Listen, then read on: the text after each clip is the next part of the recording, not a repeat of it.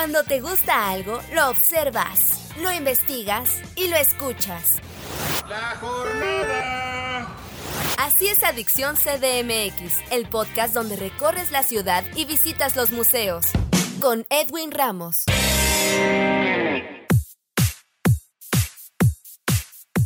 Hola amigos, bienvenidos a un nuevo podcast de Adicción CDMX. Soy Edwin Ramos y en esta ocasión en entrevista nos acompaña Daniel Loyola, dramaturgo, director escénico y codirector de la pieza de videoteatro Deshuesadero Suite, cuyas funciones se transmitirán en distintas plataformas del Centro Nacional de las Artes. Daniel, un gusto recibirte en los micrófonos de Adicción CDMX. ¿Cómo estás? Muchas gracias, eh, muy bien, muchas gracias. Oye, y de entrada, pues compártenos de qué va esta pieza de videoteatro que ya decíamos Deshuesadero Suite. Pues mira, te cuento, Deshuesadero Suite es una pieza eh, de teatro físico, de teatro con máscaras especialmente, en la que tratamos el tema de la desaparición forzada, la trata de personas y el tráfico de órganos, básicamente en, todo el mundo. Es una obra que desarrollamos con el apoyo del sistema de apoyo a la creación del FONCA. Desarrollamos originalmente justo para, teatros, para condiciones normales de teatro, pero bueno, dadas las condiciones de pandemia hemos tenido que hacer una adaptación tremenda para poder llevarlo a las pantallas y poder acercarlo, digamos, a estos nuevos formatos que podemos, digamos, ¿no? Es una obra que tratamos eh, la, cuestión de manera muy cómica, nos atrevemos a, trastocar la solemnidad de la cuestión, que es, es, un tanto complicada, y más bien en un no entender todo esto que está pasando, que además nos tiene agarrados a todos como seres humanos en prácticamente todo el mundo. Y decidimos, como buenos mexicanos que somos, reírnos de la cuestión. Al no entenderlos, por lo menos sí soltar un poco la, la atención, porque además es bastante complicada, y decidimos reírnos de esto, ¿no? Entonces, por eso trabajamos con el tema de la máscara, trabajamos sin palabras, trabajamos únicamente con acciones físicas y bueno, con mucha cuestión de plástica y de música, ¿no? Para atraparnos y meternos por un momento en un mundo más incomprensible de lo que ya es. Sí, absolutamente, como bien dices, ¿no? Y que aparte también seguramente muchos que nos escuchan tienden a estas máscaras, ¿no? A ser otros precisamente en este contexto de encierro, ¿no? Sí, eh, de hecho, eh, nosotros eh, pensamos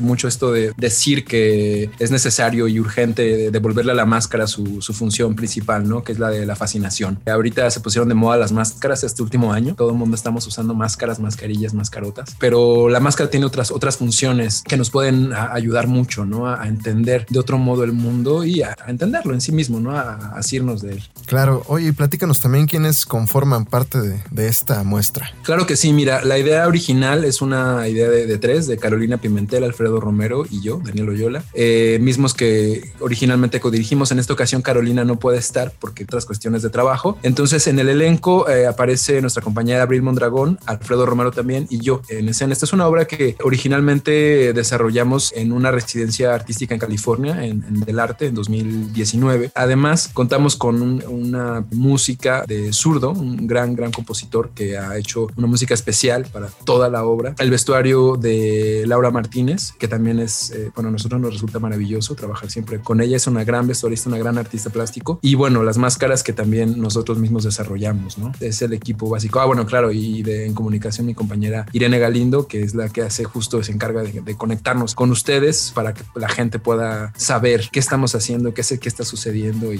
para que vengan a vernos. Por supuesto. Oye, y también me llama la atención, digo, el público no te ve ahorita, porque obviamente este es un podcast sonoro. Sin embargo, atrás de Daniel, pues tiene un gran conglomerado, ¿no? Y en tu pared de máscaras.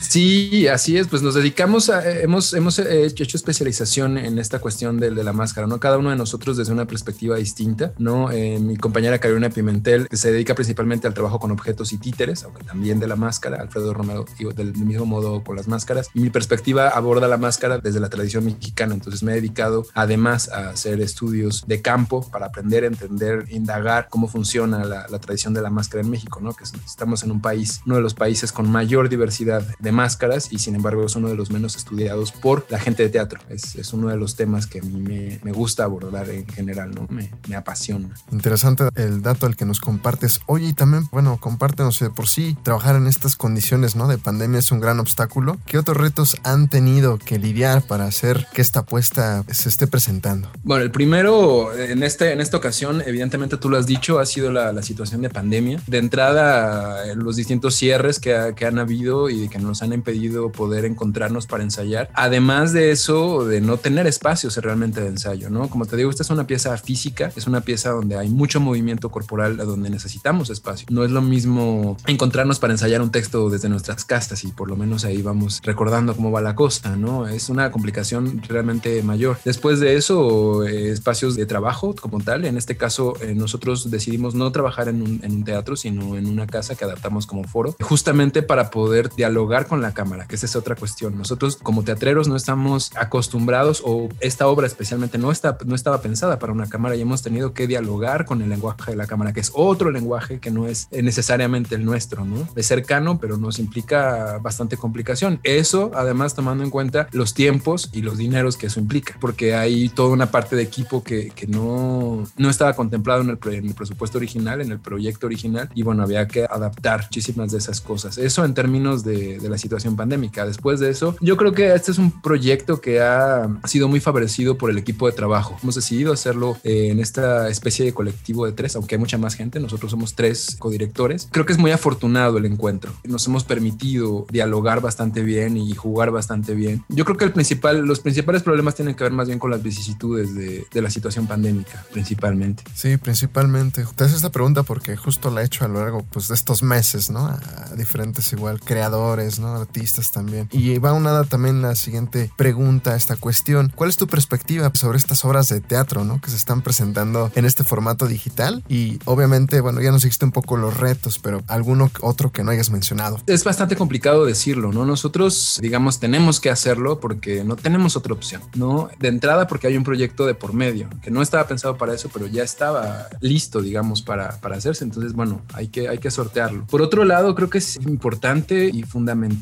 ver arte, participar del arte, hacerlo como seres humanos, no solamente nosotros como creadores, sino también como espectadores. Es algo que nos construye como seres humanos, que nos vivifica como seres humanos, nos hace pensar, nos hace sentir, sobre todo nos hace sentir y nos hace encontrarnos. Yo espero que realmente podamos volver a, los otros formatos presenciales, porque además, en el caso específico del teatro, hay algo especial en el encuentro, en el encuentro común, en el encuentro comunitario, ¿no? Hay algo que no, que no, los, que no es posible de Claro que aprendemos mucho, como con los compañeros cineastas, ¿no? Lo que digo es un lenguaje de cámara. Sin embargo, digamos, los resultados son otros, los resultados principalmente humanos que nos trae el teatro a diferencia del cine. Por otro lado, espero que para los teatreros podamos aprender mucho de esta, yo creo que estamos aprendiendo muchísimo de esto, aplicándonos a utilizar las tecnologías, aplicándonos a, a arriesgarnos con otros modos de, de, de, de, percibir, de hacer también, ¿no? Quién sabe, igual sale algo híbrido para las próximas generaciones, ¿no? De,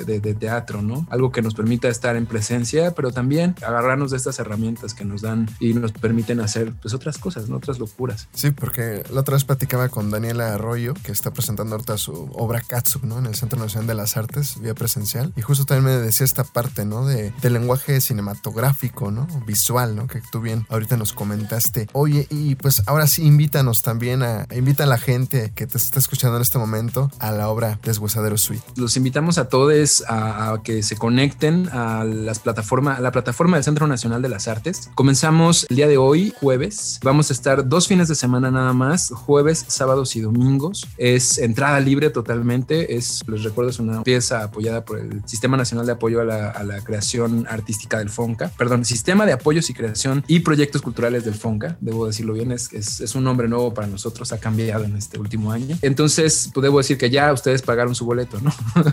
ya ustedes pagaron su boleto, ya sus impuestos pagaron su boleto, hagan válido este, su derecho cultural. Nosotros esperamos que les guste, que les agrade, que se rían con nosotros un poco de esta, de esta cruel realidad. Conéctense con nosotros y conéctense también con nuestras redes sociales donde van a ver las próximas funciones, tanto virtuales como espero en un futuro presenciales. Estamos en Instagram y en Facebook como arroba deshuesadero suite. Oye Daniel, ¿y qué más viene para ti en el futuro? Pues mira, hay, hay varios proyectos que estamos desarrollando con diferentes eh, equipos de trabajo. Por allí hemos hecho también videodanza, por ejemplo. Estamos a punto de estrenar en algunos festivales de videodanza con la obra, perdón, con la pieza Pájaro de Agüero, con el compañero Leonardo Villa y Natalia Caram. Estamos generando también otros proyectos culturales que sí no podrán ser por lo pronto virtuales, que serán necesariamente presenciales, eso me alegra mucho. Además me alegra porque serán en, en la Sierra de Michoacán, eh, con el Centro Cultural Los Ciruelos del Astillero Copullo, la Asociación Civil Música y Baile Tradicional. Estamos desarrollando por allí varios proyectos que, que se acercan igual, que acérquense a nuestras redes sociales y, y, verán lo que viene. Como verás, mi trabajo se enfoca en este encuentro entre las artes contemporáneas, muy contemporáneas, y las artes tradicionales, muy, muy tradicionales, ¿no? El enfoque de, de poder generar una verdadera conexión desde las raíces profundas de nuestro México con la comunidad global, ¿no? Que nos merecemos, tenemos todo para poder contactarnos de ese modo, desde nuestro arte, desde nuestras artes tradicionales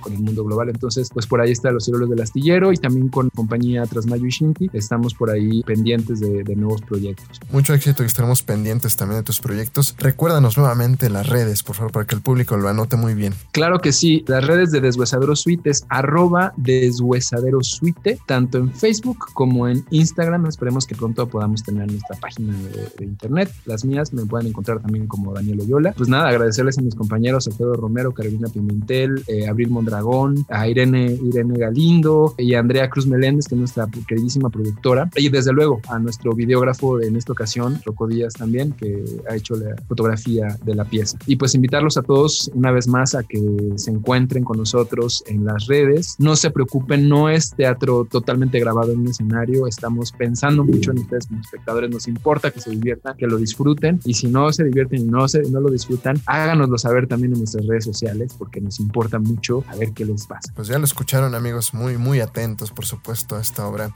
Daniel Oyola, dramaturgo con quien platicamos acerca de la pieza de videoteatro Deshuesadero Suite, de la que es codirector, cuyas funciones ya escuchamos bien se transmitirán en distintas plataformas del Centro Nacional de las Artes. Te agradecemos esta charla. Muchas gracias, Abel. Soy Edwin Ramos y en un futuro los espero con otro invitado en otro podcast de Adicción CDMX. Hasta la próxima.